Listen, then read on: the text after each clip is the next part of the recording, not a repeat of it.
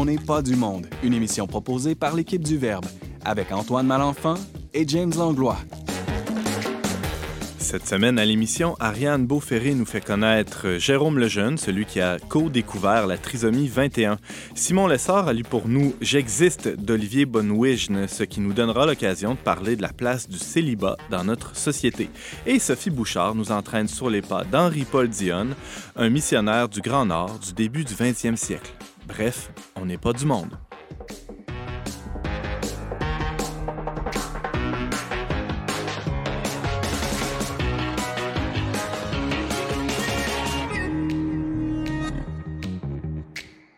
Bonjour à tous, bienvenue à votre magazine culturel catholique. Ici Antoine Malenfant en compagnie de James Langlois, mon cher co-animateur. Bonjour James.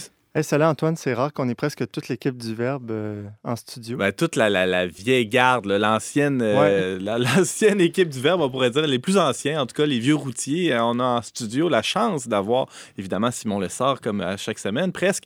Et bonjour Simon. Salut Antoine, pas besoin de me présenter. Non, non, mais quand même, on est content que tu sois là. Oui, je suis content aussi. La nouveauté cette semaine, c'est pas toi Simon. Non, OK. Non, non, vraiment pas. C'est Sophie Bouchard que vous entendez rire. Bonjour Sophie. Bonjour. Antoine. On est ravis de t'avoir avec nous à l'émission. Euh, ça prenait une grande raison pour te, sortir de tes bureaux et venir à, On n'est pas du monde. Et C'est le moins qu'on peut se dire. pour rappeler euh, que Sophie, c'est notre directrice. Ah oui, bien sûr. Oui, ben écoutez, moi je suis plus à l'aise dans les chiffres et les papiers que devant un micro, mais cela dit, la passion euh, qui m'anime aujourd'hui, me, me, fait venir ici pour parler de Henri-Paul Dionne. Même si ta mère, c'est une légendaire animatrice de radio, elle t'a pas transmis ça? Non, c'est pas, euh, non, c'est pas génétique. Mais pas du tout. Sophie, je vois que tu as apporté une boîte au trésor aujourd'hui. Oui, j'ai apporté la boîte euh, qui est conservée par ma famille.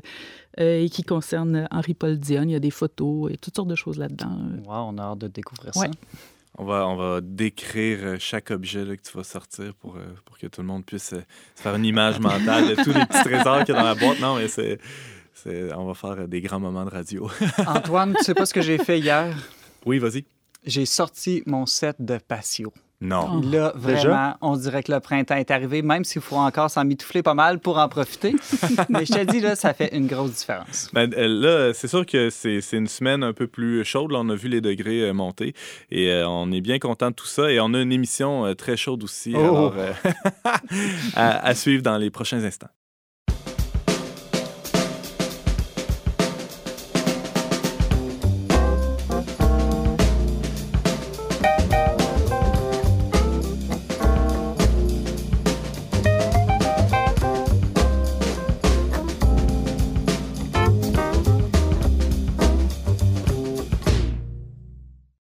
Le 21e jour de la 21e année du 21e siècle, donc le 21 janvier dernier, le pape François a déclaré vénérable le co-découvreur de la trisomie 21. Drôle de coïncidence, vous me direz.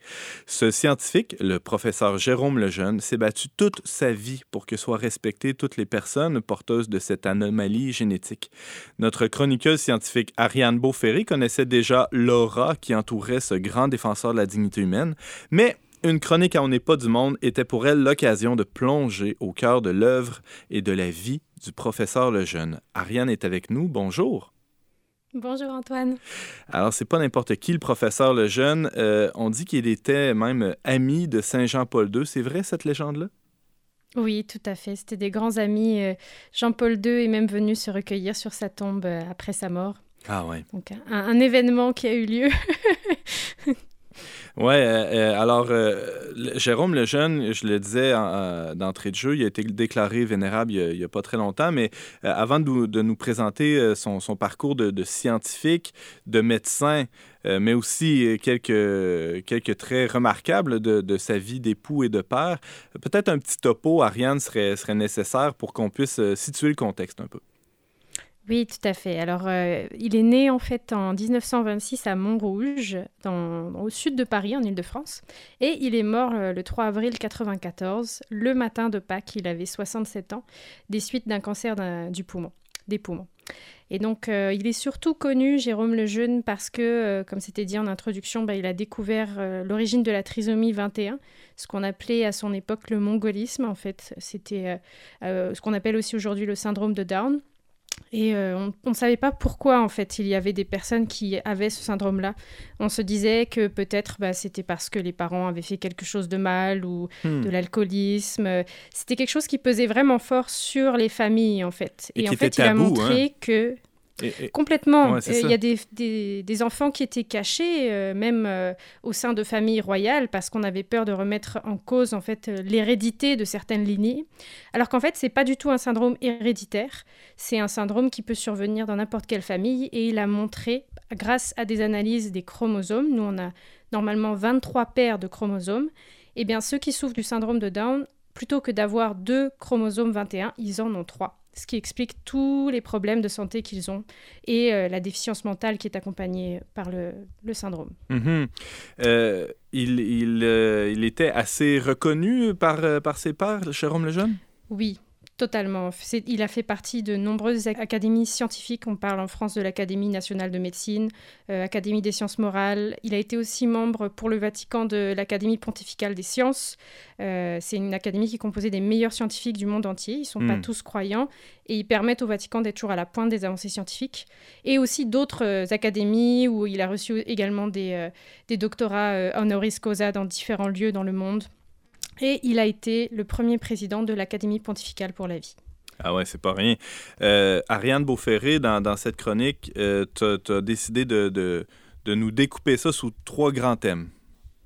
Oui, en fait, j'aimerais parler de bah, sa vie de médecin parce que il est un modèle pour les médecins, pour les chercheurs et aussi pour tout le monde parce que dans, dans chacun de ces différents aspects de sa vie, bien, il a développé différentes vertus de, force, de courage, d'humilité, euh, de persévérance, d'humour même également. Il était capable de répondre même à des personnes très irrespectueuses envers lui avec beaucoup d'humour. Et donc c'est un modèle, mais sous, sous différents aspects. Donc je voulais parler de sa vie plus de médecin, de scientifique et également d'époux et père. Alors plongeons tout de suite dans, dans cet aspect de sa vie euh, qui, est, la médecine. C'était euh, d'abord un grand médecin. Tout à fait. Il, euh, bah, il a déjà montré en fait que la trisomie 21 pouvait arriver dans n'importe quelle famille, comme je le disais. Et donc ça a libéré les parents du regard accusateur des autres, Hmm. une certaine ostracisation. Mais en plus, dans sa façon en fait d'accueillir ce qu'il appelait ses petits patients, c'était euh, des tous ceux qui étaient tous les enfants qui, qui souffraient du syndrome de Down, mais aussi les adultes. Euh, il les accueillait avec beaucoup d'amour, un amour qui était tellement sincère qu'il y a de nombreux parents qui ont témoigné que le fait d'avoir juste eu une première consultation avec lui avait changé leur regard sur leur enfant. Parce que parfois, c'était la première fois qu'une personne bah, prenait un enfant trisomique sur les genoux, lui parlait en le regardant dans les yeux, avec amour, ou la première fois qu'une mère, par exemple, se faisait dire Oh, mais quelle belle petite fille vous avez là, Mm. sans tout de suite avoir ce regard peut-être un peu dégoûté ou curieux, ou euh, qu'on peut avoir fa- face au handicap ou aux différences. Leur humanité, leur dignité humaine était reconnue à travers des gestes tout simples.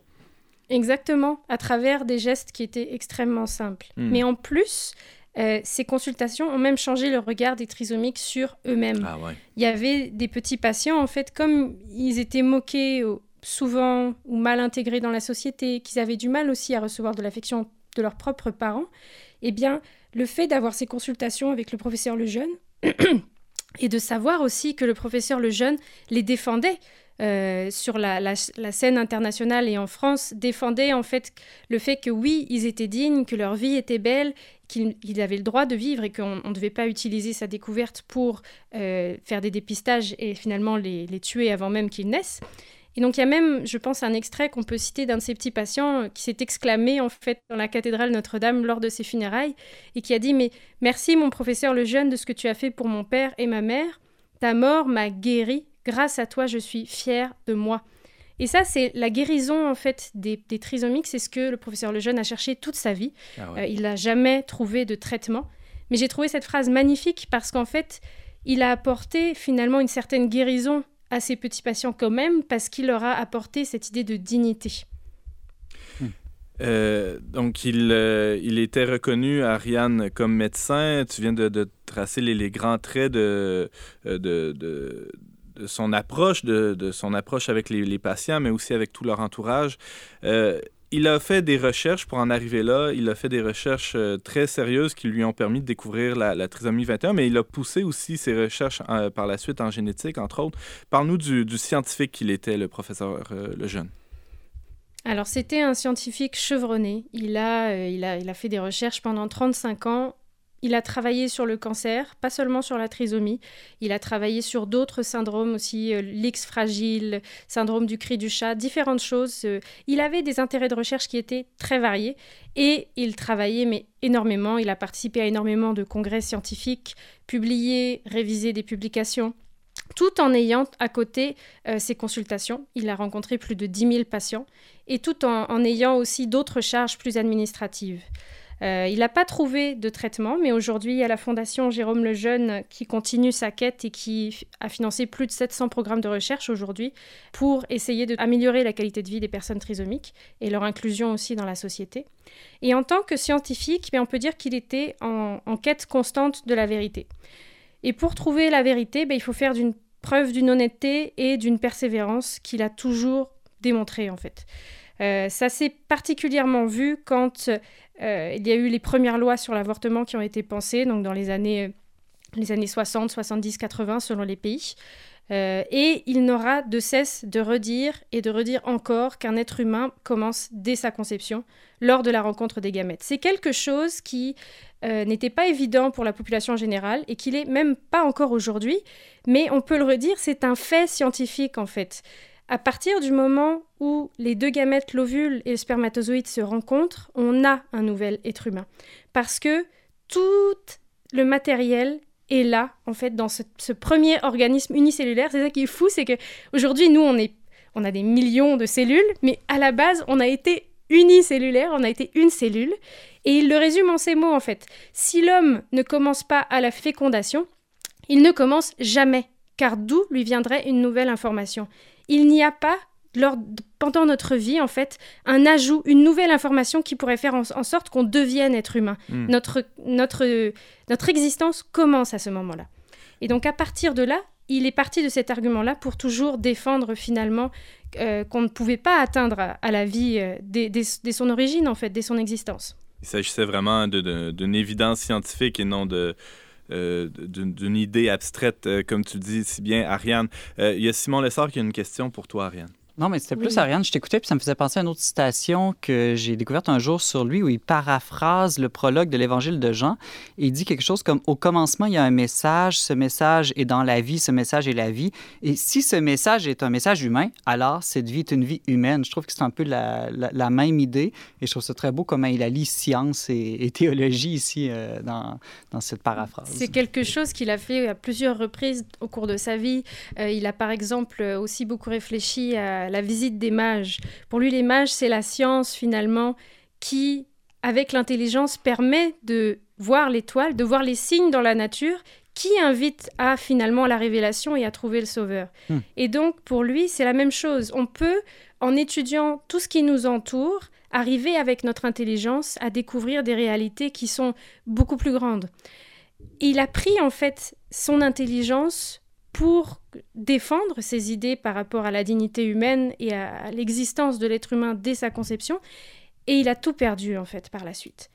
C'est en cela qu'il est vraiment un modèle pour nous scientifiques parce que il a défendu jusqu'au bout ses plus grandes convictions en fait il a défendu son droit à une conscience aussi et il n'a pas eu peur de parler pour ceux qui n'avaient pas de voix, pour les petits trisomiques, en fait ces petits patients qu'on voulait avorter.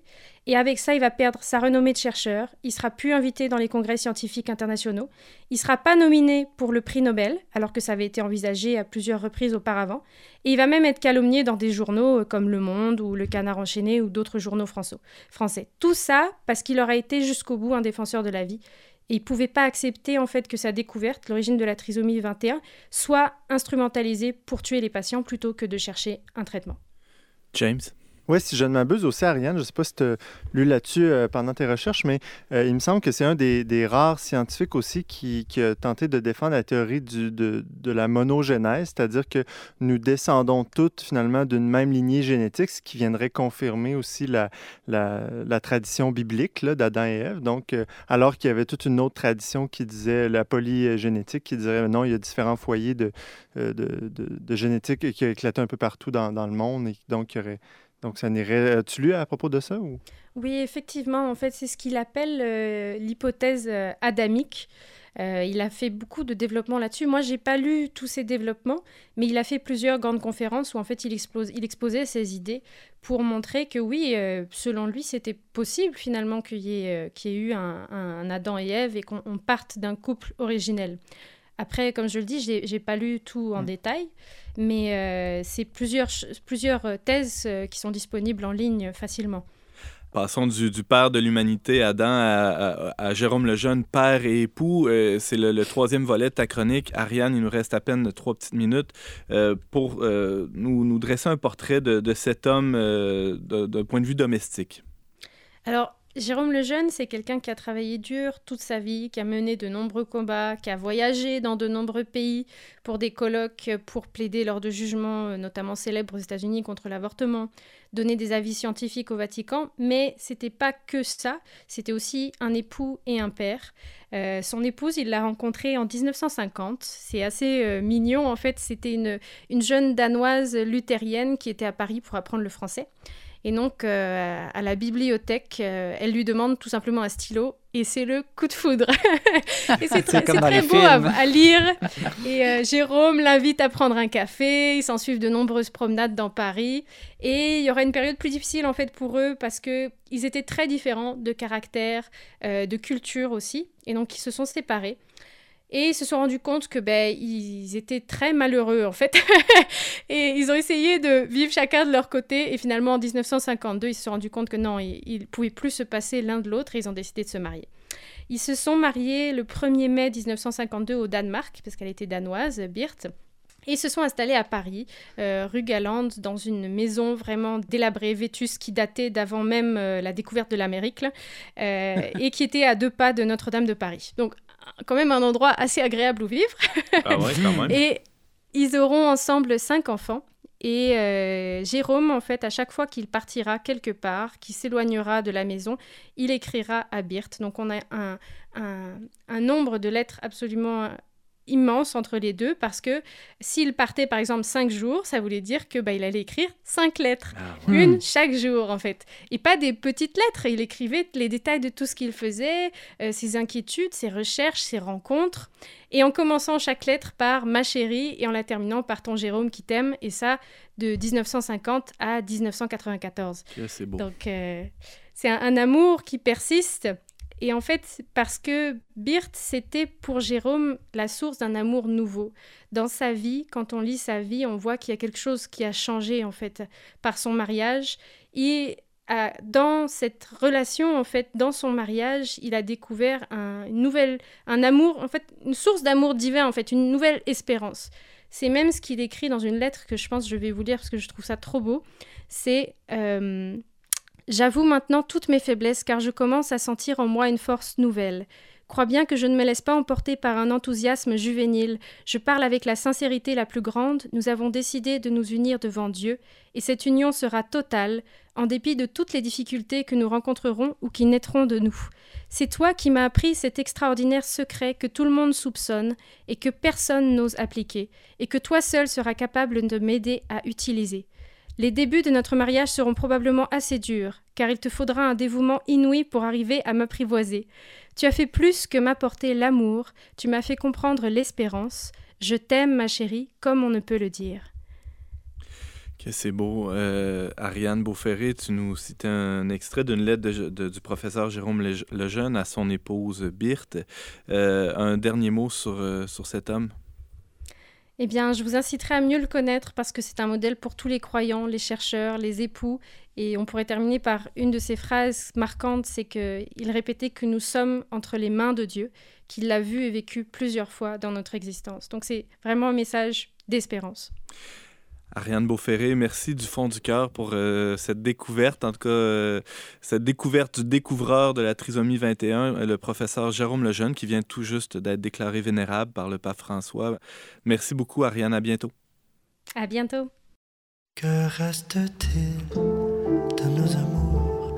Que reste-t-il de ces beaux jours? Une photo, une vieille photo de ma jeunesse. Que reste-t-il des bidous, des mois d'avril, des rendez-vous, un souvenir qui me poursuit sans cesse. Bonne famille, cheveux,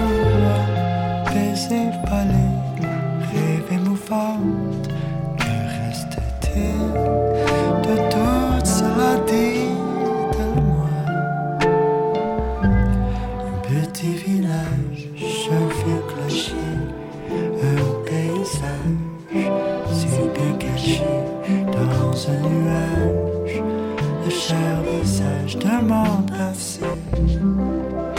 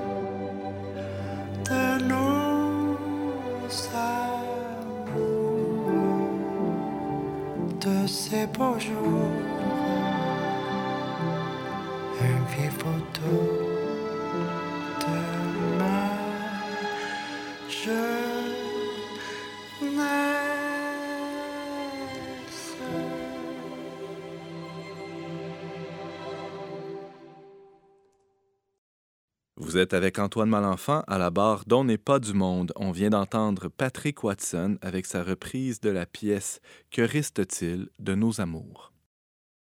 Un peu plus tôt cette année, le chroniqueur Simon Lessard avait fait un topo captivant sur l'isolement et la solitude hein, et sur la distinction qu'il faut faire entre les deux.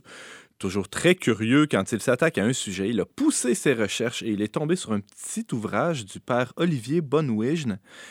Simon Lessard, bonjour. Allô, Antoine? Comment ça s'appelle cet ouvrage-là? Ça, s'appelle- c'est drôle, hein, comme titre, ça s'appelle J'existe, tout, Tout simplement. simplement. Mais il y a quand même un sous-titre, là, Un autre regard sur les célibataires. Ah, Un peu sous-entendu, ben, les célibataires, on dirait qu'ils n'existent pas dans notre monde, dans notre société ou bien même dans l'Église. Ils n'ont comme pas de place à eux. c'est curieux parce que c'est le célibat, c'est loin d'être un phénomène marginal euh, de nos jours, Simon. Oui, vraiment, là, euh, dans les dernières décennies, on peut dire que c'est un des phénomènes sociaux les plus euh, en, en croissance et qui bouleverse le plus euh, notre société. L'augmentation du célibat, ça touche autant l'environnement, l'économie, à peu près toutes les dimensions, le logement aussi.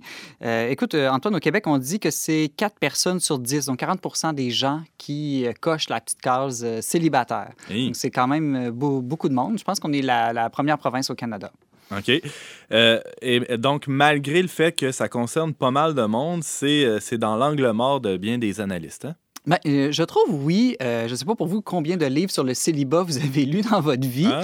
On voit des fois passer des livres sur le sacerdoce, la vie religieuse, le mariage, mais c'est quand même très rare. Est-ce que l'Évangile, qui est un livre sur un célibataire, ça compte ou? Très bonne remarque, Antoine. On reviendra. Jésus, de fait, qui était cél- célibataire. Mais là aussi, moi, je, je- je pense surtout au célibat euh, non consacré. C'est-à-dire, évidemment, Ouais. que des fois, on va en parler sous l'angle des prêtres, des religieux, des religieuses. Mais qu'est-ce qu'on qu'est-ce qu'on dit? Est-ce qu'on pense le célibat qui n'est pas nécessairement euh, un choix délibéré, qui est comme non choisi, euh, des fois on dit subi de manière péjorative? Ben oui, des fois on en parle, mais justement, toujours de manière un peu négative Ben ouais. pour parler des, des, des problèmes autour de que ces gens-là vivent. Presque comme une anti-vocation. Ben, ouais, on pourrait dire ça. On... Puis même des fois, on va un peu- accuser les célibataires, dire, ben, ils ont peur de s'engager, manque de confiance, ils ont des trop grandes exigences, euh, sont égocentrisme ou ils ont un caractère sûrement très difficile, s'ils trouvent personne. Puis on va en parler de manière négative en disant ben, c'est un amour qui vient pas, un amour impossible, un amour blessé, ou pour les, les veufs, les veuves, un amour parti au ciel. Puis c'est là qu'on se met à parler de célibat d'attente, célibat subi, célibat non choisi. Mais bref, c'est toujours négatif. Puis ce que j'ai aimé dans le petit livre du père Bonwidge, c'est le fait qu'il dit Ouais, mais est-ce qu'on pourrait pas avoir un autre regard, justement? Un regard qui, sans nier ces aspects qui peuvent être difficiles ou négatifs à l'occasion, il y a aussi plein d'aspects en soi positifs dans le célibat qui sont non seulement bons pour les célibataires eux-mêmes, mais pour l'ensemble d'une communauté ou d'une société. Euh, j'ai fait une petite blague au début, là. Je, je parlais de Jésus, mais ça, ça ressemble à quoi le célibat dans, dans les sociétés anciennes, Simon, ou à l'époque de, de- ben, si on recule, là, de quelques siècles? Ouais, c'est une bonne remarque, Antoine, parce que dans les sociétés de l'Antiquité, le mariage était tout le temps, partout, considéré comme le seul état normal d'un être humain adulte, disons. Euh, dans la Bible, il y a seulement deux célibataires. Savez-vous c'est qui? Hmm. Ben, t'en as nommé un, là, quand Ben, même. Jésus. Jésus, Ouais, Jésus. évidemment. Et puis, Ça doit être un prophète, là. en fait, j'ai dit deux, mais il y en a trois. Parce À part que- Jésus, il y en a deux. à part Jésus, il y en a deux autres, c'est ça. Il y a Élie dans l'Ancien Testament, le Ah ouais? prophète Élie, et il y a Jean-Baptiste qui est un peu à cheval entre les deux, hein, si on veut, entre l'Ancien et le Nouveau, donc le cousin euh, de Jésus. Mais à part ça, il n'y a personne de célibataire. Là, dans, Je pensais que tu voulais dire à cheval entre le mariage puis le célibat. non.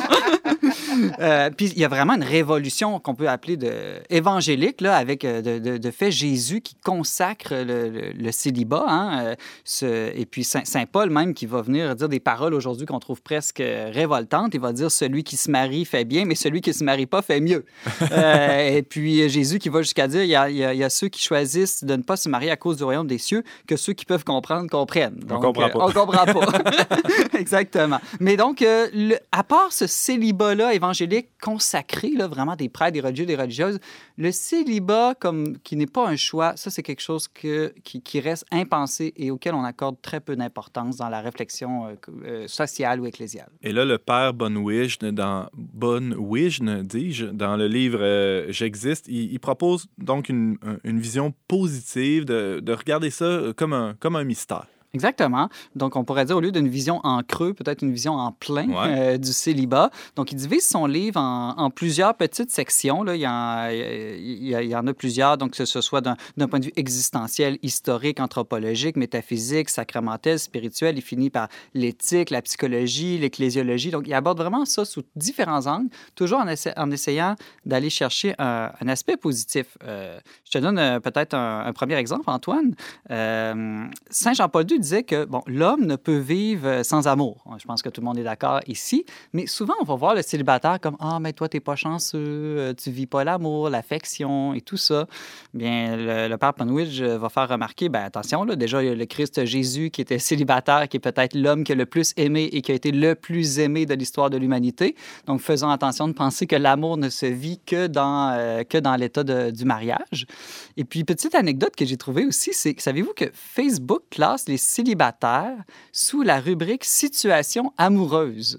Ah, Donc, euh, je, trouve ça presque un paradoxe, ou euh, en tout cas, apparence de paradoxe. Ouais, ben, la première chose à remarquer, peut-être, c'est que les gens mariés peuvent quand même être dans des situations amoureuses fort diverses. Les- on peut passer par toutes sortes d'étapes dans un mariage. Pas sûr qu'être marié, c'est une situation amoureuse. Pas toujours, pas, Pas, nécessairement. toujours ouais. seulement, en tout cas. Puis, euh, mais par exemple, il y a quelque chose de vrai. Je pense pas que c'est voulu par Facebook, mais euh, c'est c'est l'idée que même pas marié, le célibataire entretient des relations avec autrui qui relèvent du don de lui-même et de l'amour. Donc, dans un sens probablement différent qu'entendu par Facebook. mais euh, donc, le célibataire n'est pas privé de relations d'amour. Fait que le célibat, c'est pas une absence d'amour, Pas- Simon. non, c'est ça, pas une absence d'amour, euh, pas une absence de relation, pas une absence de fécondité non plus, mais je dirais des modalités différentes de relation et de fécondité. Euh, la, la même chose pour des modalités différentes d'engagement. Alors, comment, comment le, le célibataire, justement, peut vivre ses engagements si c'est pas dans la, la conjugalité? C'est quoi les, les- ces autres modalités-là? Oui. Ben, euh, par exemple, euh, tout, tout le monde. C'est pas parce qu'un célibataire n'est pas engagé dans le mariage que c'est ça qui est incapable de s'engager. Il peut être engagé avec ses amis, sa famille, euh, pour une communauté, euh, un, organisme, par exemple. Donc, c'est très réducteur de dire que c'est quelqu'un qui a aucun engagement dans, dans sa vie. On peut même le voir, au lieu de le voir négativement comme un non-engagement, le célibat, on peut le voir comme une disponibilité. C'est la même réalité, mais vue sous deux angles. Donc, au lieu de dire je suis pas lié à quelqu'un de particulier de façon durable et exclusive, qui est quand même vrai, on, on peut dire, ben, je suis libre d'engager une relation amoureuse si je le souhaite et si l'autre le souhaite aussi. Donc, c'est comme tout un, un changement de perspective des choses. C'est d'ailleurs un des arguments les plus forts qui, euh, qui, qui est évoqué quand il est question du célibat des, des prêtres en Occident. Euh, on, on prône une meilleure ou une plus grande disponibilité à tous. Exactement. Donc, c'est pas pour, euh, de manière égoïste, un repliement sur soi. Ben c'est une ouverture possible à l'autre. Et c'est pour ça que le père Bonwich a une, appellation que je trouve très intéressante. Il propose, au lieu de parler de célibat subi ou de célibat non choisi, de parler de célibat ouvert, dans le fond. Ouvert au changement, ouvert à l'autre, ouvert à d'autres possibilités. Euh, par, par rapport à un, un célibat consacré, non pas qu'il est fermé, mais dans le sens qui est, qui est déterminé à demeurer célibataire. Euh, Pour toujours. Le célibat ouvert, lui, est ouvert à ce que ça, euh, toutes sortes de choses arrivent. Parlons euh, très, très euh, concrètement. Ouais. Simon, tu as évoqué euh, tous les aspects là, de, de la vie là, que ça, ça implique, le fait qu'il y ait de plus en plus de célibataires. Au niveau, tu, tu l'as évoqué, le logement, un, un célibataire, sa vie nécessairement seul ou pas nécessairement? Comment est-ce que le père Bonwidge l'aborde, ça? C'est- c'est vraiment intéressant, Antoine, que tu amènes ce point-là parce que je pense qu'il faut apprendre à distinguer célibataire puis personne vivant seule. Euh, pourquoi je dis ça? Parce que habiter seul, aujourd'hui, on pense que c'est toujours automatiquement lié au célibat. Mais dans les sociétés, par exemple, anciennes, qu'on parlait tout à l'heure, il y a toujours eu quand même des gens qui étaient célibataires, ne serait-ce parce qu'ils n'étaient pas encore mariés ou des veuves, des veuves, etc.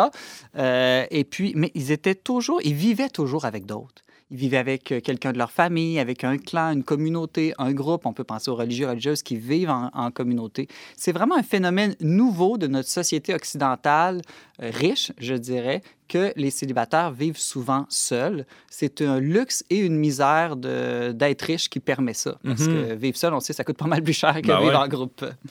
Euh, et, on, a, euh, on a parlé de, de- des façons, des modalités d'engagement. Euh, c'est quoi le rapport à la solitude maintenant qu'on qu'on peut évoquer là, quand on parle de célibat? Ben, c'est sûr que quand on pense à un célibataire, on pense à la souffrance de la solitude. Ouais. Mais encore là, c'est que la solitude a une dimension positive. En fait, tout être humain vit une forme de solitude ou une autre qui est toujours en interaction ou en relation avec la, la communion.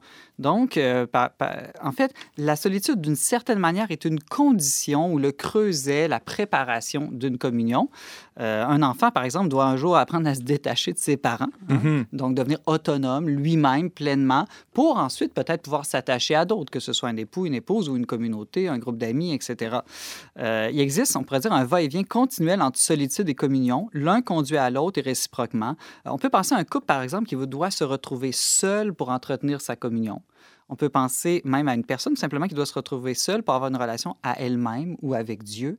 Donc, on- et le, le Père Benoît, j'essaie de vraiment créer cette dialectique, si je pourrais dire, entre les deux, que c'est c'est pas vrai que le- la personne mariée ne vit aucune forme de solitude, Hmm. et même de solitude positive, qui, et c'est pas vrai que la personne célibataire non plus, sa solitude n'est que négative, elle Hmm. conduit aussi à, la- à la- à des formes de communion. Il y a, il y a toutes sortes de, de citations dans, dans ce, dans ce livre-là euh, intitulé J'existe. C'est paru euh, aux éditions de l'Emmanuel, je pense. Exactement. euh, c'est- cette année, récemment, oui, vraiment des, des perles à travers ce livre-là. Et puis aussi beaucoup de petits témoignages. Donc, à, à chaque paragraphe, à chaque deux pages, ils citent des, des célibataires anonymes qui font un, un mini témoignage. Donc, ça, c'est vraiment, ça donne de la chair, je pourrais dire, du concret au livre.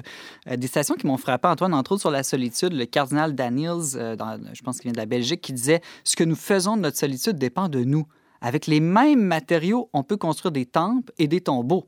Donc, c'est la même solitude qui peut nous rendre tristes ou heureux. Donc, soit la solitude prépare une demeure pour accueillir autrui, ou la solitude peut édifier aussi une forteresse pour se protéger d'autrui ou se cacher d'autrui. James? On pourrait dire aussi que le célibat, hein, toute personne euh, est célibataire une fois dans sa vie parce que toutes les personnes mariées ont déjà été célibataires. Donc, ce qui, ce qu'on dit dans ce livre-là euh, vaut pour toutes les personnes qui euh, sont avant le- vivent avant le mari- leur mariage ou aspirent à se marier mais ne le sont pas encore. tu sais. Exactement. Puis toute personne, soit a eu un moment de célibat dans sa vie, soit va en vivre un par le veuvage, entre Mm. autres, par exemple, Ouais.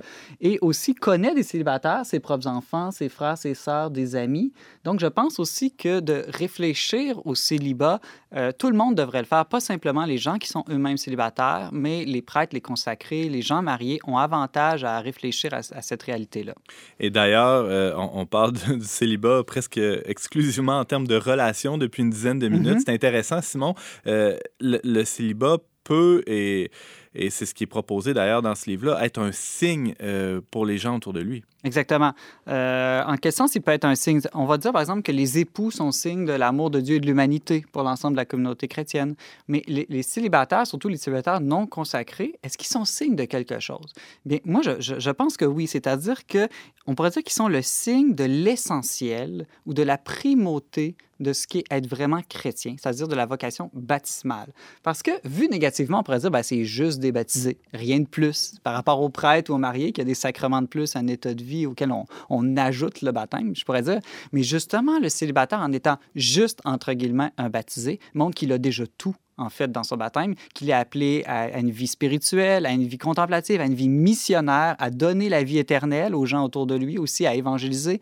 Donc, il, est, il peut être fécond aussi dans la mission aussi de, de, cette manière-là. Et donc, il rappelle à tous les chrétiens que euh, peu importe ton état de vie, l'essentiel est dans ton baptême le plus grand changement d'état. Euh, en fait, le changement d'état de passer de non baptisé à baptisé est mille fois plus grand que de, non marié à marié. C'est ça que je peux comprendre. Oui, ouais, exactement. Et puis, euh, un autre signe aussi, Antoine, c'est cette ouverture au changement. C'est-à-dire, même quelqu'un qui s'est engagé dans le sacerdoce ou dans le, mariage, il pense, bon, ben moi, c'est réglé. Hein? Je, je me suis fixé. Mais c'est pas vrai, il connaît pas l'avenir peut avoir des événements heureux ou malheureux qui vont complètement bouleverser, changer sa vie. On est, c'est la providence qui guide nos vies. On contrôle pas vraiment nos vies.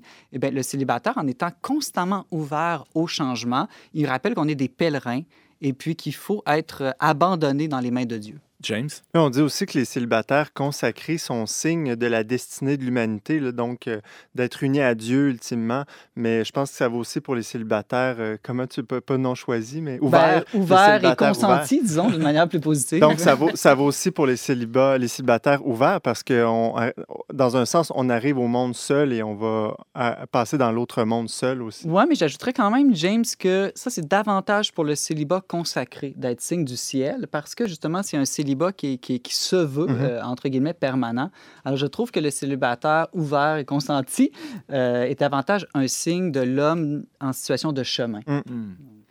C'est très beau. Simon Lessard, tu nous parlais euh, de, du célibat, entre autres appuyé sur le, plus récent livre du père Olivier Bonwigen intitulé J'existe, un autre regard sur les célibataires. C'est paru aux éditions de l'Emmanuel en 2020. Ça fait à peu près 170 euh, pages, quelque chose comme ça.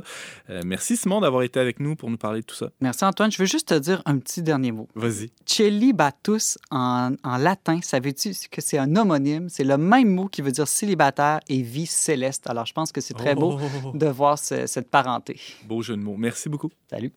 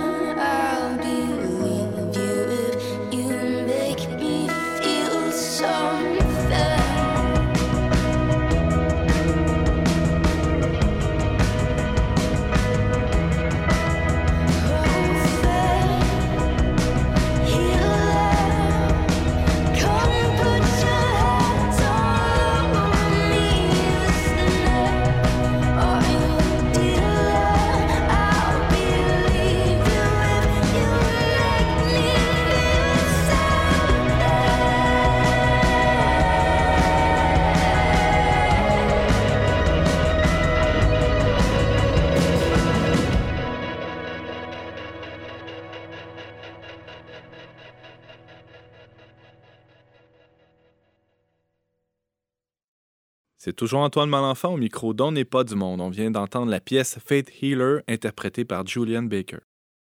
Ces jours-ci, le magazine Le Verbe lance son troisième numéro spécial. Après l'Apocalypse et l'exil, cette fois c'est le thème de la visitation que notre équipe a choisi d'aborder. Un thème qui a permis, vous imaginez, toutes sortes de rencontres. Parmi les plus marquantes, la rencontre que Sophie Bouchard a faite avec son grand-oncle risque de retenir l'attention des lecteurs. Sophie, bonjour. Bonjour. Tu as rencontré ton grand-oncle? Ben oui, on peut dire ça. Il doit être vieux. Ben écoute, je ne l'ai pas rencontré de son vivant. Ah alors, ah! euh, il est mort quand même jeune. Hein? Il est mort en 1949 alors qu'il est né en 1905. Ça t'a Prenons- permis de garder les distances. Prenons, euh, prenons la peine de, de le nommer d'abord. hein. Oui. Il s'agit du, du père Henri-Paul Dionne, un noble de l'Immaculée, je Marie pense. Immaculée, oui. Alors, euh, bon, la, la- la plupart des lecteurs euh, te connaissent, Sophie, comme directrice générale du Verbe, mais là, tu as pris la, la plume, tu as décidé de faire une, une véritable enquête. Tu es tombé sur euh, ce qu'on pourrait appeler une boîte au trésor. Et là, Exact. justement, ça a permis cette rencontre-là avec cet aïeul. Euh, Raconte-nous un peu là, ce que tu as découvert. Bon, en tout cas, euh, disons que c'est par Facebook là, que- qui m'est revenu euh, à l'idée parce que euh, j'entends parler d'Henri Paul depuis ma tendre enfance. Ah ouais. Il, a- il a toujours été présent dans notre famille.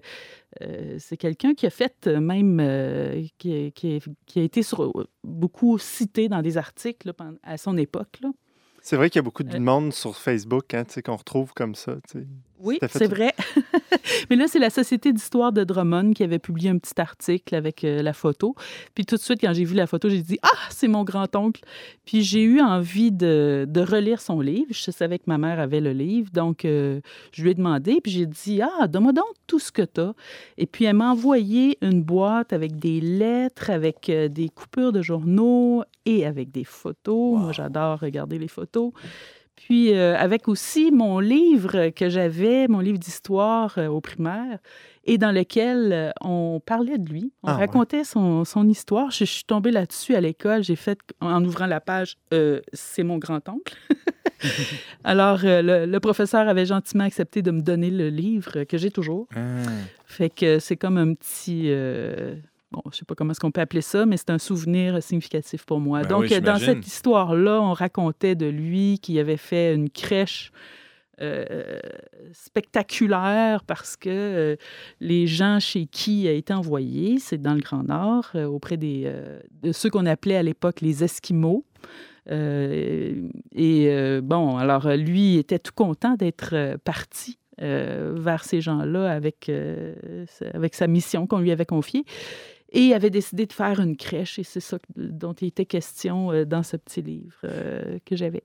James.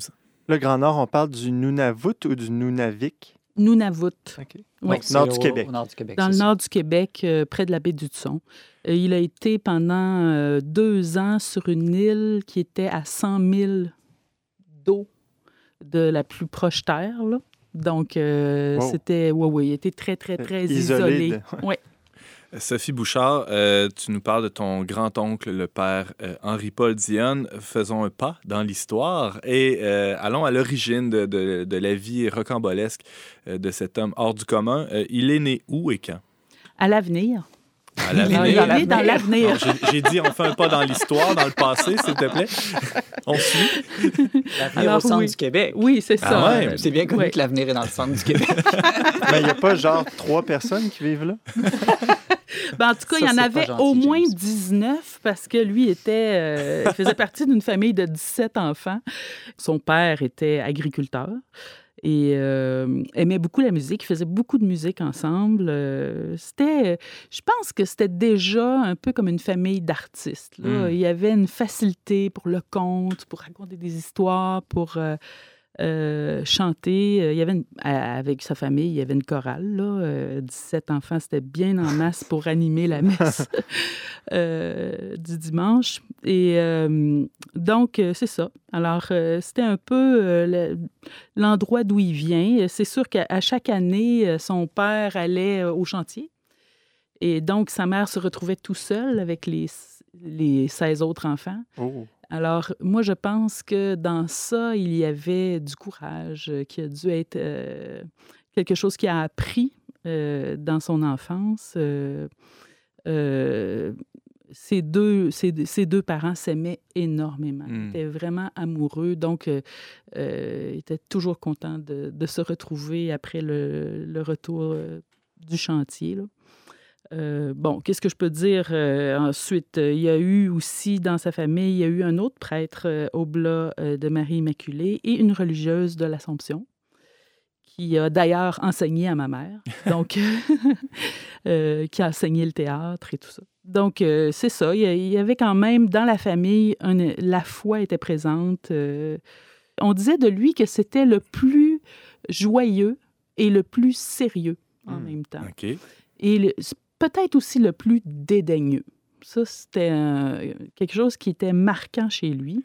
C'est bon, c'est un peu spécial. Pourquoi je dis ça C'est pas oui. intéressant. Puis pour un missionnaire, c'est pas pratique. C'est pas pratique, mais euh, pour quelqu'un qui est envoyé en mission dans le Grand Nord, là où toute l'eau est gelée, Mhm. fait que c'est difficile de s'entretenir. euh, euh, Il se quelqu'un- lavait pas avec il un bloc de s- glace. Je sais là, pas qu'est-ce qu'il faisait. Je sais que euh, c'était pas facile. euh, c'était pas facile l'hygiène et la manière de vivre euh, de l'époque dans des igloos avec des, des tables en glace, des Hmm. lits en glace. euh, bon, etc. Ben, au moins, à cette température-là, il n'y a pas de bactéries trop, trop. C'est ça l'avantage. tout cas, il y a des maladies quand même. Ouais, c'est ça. Alors, euh, euh, Sophie Bouchard, euh, ton grand-oncle Henri-Paul Dionne, il vient d'une famille nombreuse, d'une famille euh, où la foi est, est présente. Il y a Ouais. beaucoup de, de joie aussi et d'amour. Et c'est dans ce contexte-là que va naître sa vocation aussi, de, sa vocation religieuse. Qu'est-ce qui se passe à partir de ce moment-là? Bon, alors, euh, il fait euh, son séminaire. euh, bon, il se sent appelé à devenir prêtre pendant son séminaire. Et il a son, son... Il devient prêtre, mon Dieu, je me souviens plus en quelle année, là, mais je crois qu'il reçoit ce qu'on appelait la tonsure en 1929. Ah, parce qu'il était dans une communauté religieuse. Ouais. Hmm. Ouais. C'est plus le début du séminaire, ça, la tonsure générale. Ouais, Ah oui? OK. Bon, tu vois, tu me, tu, me, tu me clarifies. Il est devenu prêtre euh, en 32. Donc, euh, et il reçoit sa première obédience, donc son envoi en mission, le 27 avril 1933. Alors, il a, à ce moment-là, on, on estime environ euh, 28 ans. Ouais. Euh, et il se fait, euh, euh, dès, dès ce, ce- ce- ce moment-là, cette année-là, 1933, il se, il se fait tout de suite envoyer euh, dans le Grand Nord québécois. Tout de suite. Et, euh, et il se retrouve, au- je- on l'évoquait un peu plus tôt, au milieu d'une communauté euh, qu'il ne connaît à peu près pas, hein, les, les- ceux qu'on appelait, comme tu disais tantôt, les Esquimaux, euh, donc les, Inuits. Les Inuits. Ouais. Et euh, qu'est-ce qui se passe? Comment, comment se passe les, la, la- la- la période d'appri- d'apprivoisement? hein? Oui, ben alors, il- est euh, évidemment la, première chose qui- qui- qui- qu'il dit dans ses lettres, c'est à quel point il est loin, isolé, seul de sa famille et avec une impossibilité de contact. Il y a un bateau par année qui passe pour prendre le courrier et pour le donner. Et si on manque son coup, ça va aller à l'année suivante. Alors, on voit souvent des choses dont il parle euh, par rapport à ça. À un moment donné, il attendait un dactylo pour écrire, puis euh, il est obligé d'attendre l'année d'après. Euh, C'est tout. hein. C'est tout le contraire de ce qu'on vit aujourd'hui, que tout est rapide. Amazon nous livre le lendemain. Facebook, euh, c'est instantané avec quelqu'un qui est à l'autre bout du monde. Lui, à cette époque-là, il n'y a rien de tout ça. Là. Hmm. Et euh, donc, ça, c'est la première chose qui le, qui le frappe. Ensuite, euh, ce qui le- ce qui l'impressionne aussi, ben, c'est l'allure de ces gens-là, euh, qui est totalement étrangère à lui. Des gens qui, qui sont pas peignés, qui, ont la face toute rouge, qui sont plus petits, euh, imberbes. Lui, il est très grand, il mesure plus de six pieds, il a une grande barbe. Alors, euh, pour eux aussi, c'est- il y a un choc, euh, certainement, mais...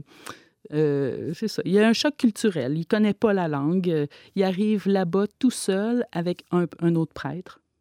Et il va passer les deux premières années de sa vie, sur cette, de sa mission, sur cette île à Southampton. C'est-tu bien ça? Southam- Southampton Island? Et ensuite, euh, est envoyé deux ans plus tard à Eskimo Point, où il va rester pour le reste euh, de sa mission jusqu'à sa mort. Il va... euh, oui, James? Est-ce qu'on a un peu de détails de qu'est-ce qu'il faisait pour les, les approcher, les apprivoiser? euh? il- ben, disons que il était toujours bien accueilli. Hein. Euh, Il s'est toujours senti bien accueilli, avec beaucoup de générosité. Puis, je veux dire, en arrivant, c'était la poignée de main, euh, c'était, les gens étaient proches de lui. Euh, je sais qu'il a fait, il a, bon, sa son premier travail, ça a été d'apprendre la langue. Mais une fois qu'il a eu appris la langue, il est obligé de recommencer deux ans plus tard en, ch- en changeant de place, mais une fois qu'il l'a eu bien assimilé, il a commencé à faire le catéchisme aux enfants et aussi aux, adultes qui voulaient se faire baptiser, et l'enseignement euh, aussi à l'école. Je sais qu'il faisait ça aussi. Simon? Sophie, je me demande qu'est-ce que tu répondrais à quelqu'un qui se sent mal à l'aise avec cette idée que des missionnaires soient allés évangéliser des Autochtones dans le Grand Nord? Aujourd'hui, ça passe pas bien hein, chez, dans tous les Mm. esprits, cette idée-là. C'est vrai, j'ai même eu cette discussion-là avec ma fille, hein, euh, qui étudie en anthropologie. Et pour elle, c'était comme un peu oui, mais. c'était intéressant, mais. On se disait, ça serait le fun qu'on puisse aller faire un voyage ensemble euh, là-bas pour euh, euh, constater directement sur place comment comment c'était, comment ça s'est passé, qu'est-ce qui reste de tout ça. Mais oui, le malaise, ben moi, ce que je vois de cet homme-là, c'est que son seul désir, c'était de transmettre une, une vie, une espérance meilleure. C'était juste ça. Il n'y avait pas le désir de transformer ces gens-là. Lui, ce qu'il voulait, c'était pas une transformation culturelle, c'était une transformation spirituelle. C'est ça qu'il souhaitait. C'est sûr qu'à l'époque, c'était pas toujours fait, puis on le sait, l'histoire nous le dit, c'était pas toujours fait euh, euh, d'une façon euh, correcte par tous les missionnaires. Mais je sais que moi, mon grand-oncle, quand il partait en mission, il, a- il laissait sa vie d'occidental de côté complètement, puis il habitait parmi eux, avec eux. Euh, il y a un récit à un moment donné qui fait qu'il arrive de quatre jours de voyage euh, en train à chien à moins 60 et il rentre dans le- le- le- le- la petite communauté et euh, on l'accueille dans un igloo où vivent déjà quatre familles et on lui fait une place pour dormir le soir euh, au milieu d'eux avec euh, son, son sac de couchage en caribou. Puis euh, il était comme, comme les autres, il vivait comme les autres. Il allait à la chasse avec les autres hommes. Manger du poisson cru, Il même s'il était dédaigneux. Ah oui, ça, ça a été. Pour lui, ça a été souvent une épreuve, mais il dit il y a- je ne peux pas refuser ce qu'on me donne euh, avec un si grand sourire, même si Mm. ça m'écarte, donc j'offre ça au Seigneur. C'était pas à sens unique, c'était vraiment un échange ou un enrichissement mutuel d'une Oui. certaine manière. Oui, puis il vivait vraiment comme eux. Il devait aller la- à la chasse. Euh, il y a un récit à un moment donné où dit qu'il a, qu'il a attrapé euh, euh, 41 euh, caribous. Eh. Mais c'est- c'est c'est de la nourriture qu'il faut qu'il fournisse lui-même à ses chiens, parce que c'est son moyen de transport. C'est comme si euh, il, il fallait qu'il fournisse le carburant à sa voiture. Il là. était allé gazer, finalement. c'est ça. fait que c'était une vie. euh, ben, pour moi, c'est une vie héroïque. là. Hmm, C'est vie une d'aventure, vie-. Une vie d'aventure, mais de fou, là, où, euh, où euh, ça n'a pas de bon sens. Ça dépasse la mesure euh, humaine. Ça dépasse la mesure humaine acceptable. Euh, de, de passer de- de- de- d'une vie occidentale à cette vie-là, c'est- héroïque. Sophie Bouchard, tu nous parlais de ton oncle Henri-Paul Dionne, le père Henri-Paul Dionne, au blas de Marie Immaculée, euh, qui, on le voit bien, on le sent bien, euh, se, se- se présentait euh, auprès des communautés qu'il visitait avec une, une posture d'humilité, hein, beaucoup d'humilité, et c'est ce, qui, c'est ce qui fait les meilleurs missionnaires, j'en, doute pas. Euh, mais malgré cette humilité-là, il avait une grande fierté, j'aimerais qu'on, se laisse là-dessus. Oui. Euh, c'était c'était sa, sa fierté, c'était sa vocation de missionnaire auprès de, de ces communautés-là, Sophie. Exactement. Je, vais même citer quelque chose que, qu'il disait, euh, que, que j'ai lu. Euh, oui, je suis content et fier de ma vocation de missionnaire des Esquimaux, et je ne désire rien autant que de me dépenser sans mesure au service de Dieu et des pauvres Esquimaux qui me sont confiés. Les difficultés, les épreuves sont peu de choses quand on a compris la valeur d'une âme, la gloire qu'elle donne à Dieu et qui rejaillit sur l'Église tout entière.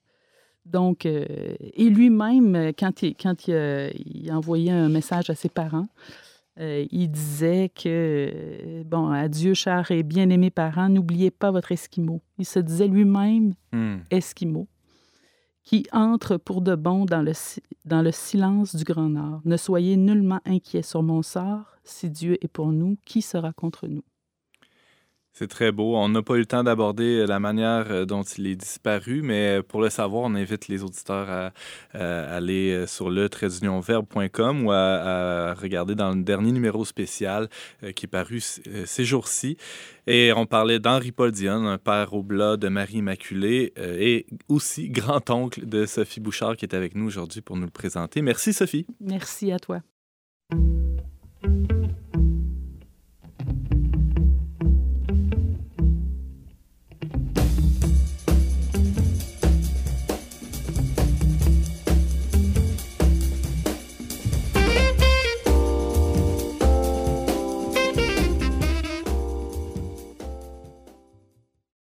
C'est tout pour cette semaine, mais avant de se quitter, euh, mes collègues James et Simon ont quelques petites euh, suggestions pour nous.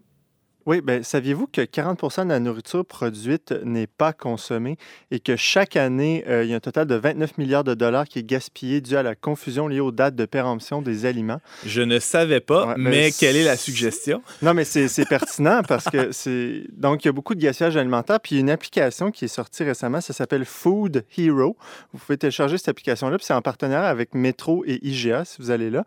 Mais il vous donne sur l'application euh, les surplus alimentaires qui sont en rabais chez, chez divers euh, épiciers. Donc, vous avez la carte des épiciers proches de chez vous et quels aliments sont en rabais. Donc, vous pouvez aller les acheter.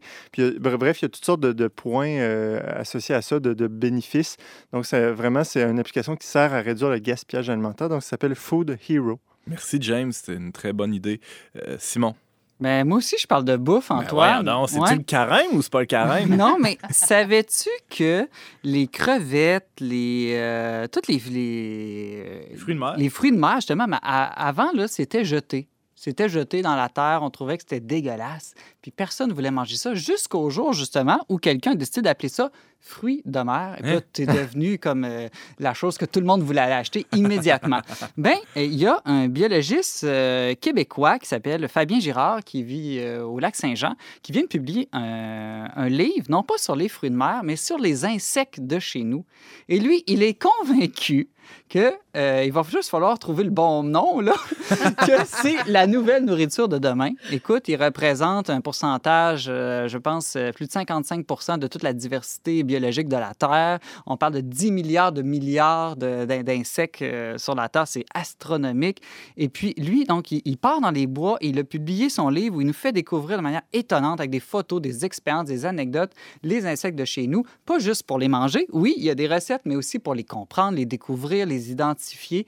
Et c'est vraiment un livre euh, fascinant. Donc, euh, je vous, je vous- je vous recommande euh, son livre de Fa- Fabien Girard, Secret d'insectes. Il les aime jusqu'à les croquer, lui, c'est Oui, ça? exactement. Oh, c'est cute. Euh, On- James? Je vais en profiter pour saluer l'abbé Luc Bergeron du Saguenay-Lac-Saint-Jean, qui est un ami de, de Fabien Girard. Donc, l'abbé Luc qui nous écoute de chez lui, là, peut-être en voiture aussi. Donc, merci de nous écouter, abbé Luc. Merci beaucoup d'avoir été avec nous, chers auditeurs. Vous pouvez en tout temps écouter euh, en rattrapage et partager cette émission en balado. Euh, pour tous les détails, ben, rendez-vous sur le verbe.com barre oblique radio. Je remercie les chroniqueurs qui ont présenté leur chronique aujourd'hui. La semaine prochaine à l'émission, Valérie Laflamme-Caron va se pencher sur un sujet délicat, celui des grossesses adolescentes. Antoine Pajot-Saint-Hilaire va s'intéresser aux catholiques qui vivent sur les campus universitaires aux États-Unis. Et Anne-Sophie Richard va se demander si la femme n'est pas tout simplement compliquée, rien de moins. Merci beaucoup d'avoir été avec nous cette semaine. Vous pouvez en tout temps écouter en rattrapage et partager cette émission en balado. Pour tous les détails, visitez le verbe.com barre oblique radio. Je remercie Thierry Boutin à la régie ainsi que la Fondation Lucien Labelle pour son soutien financier.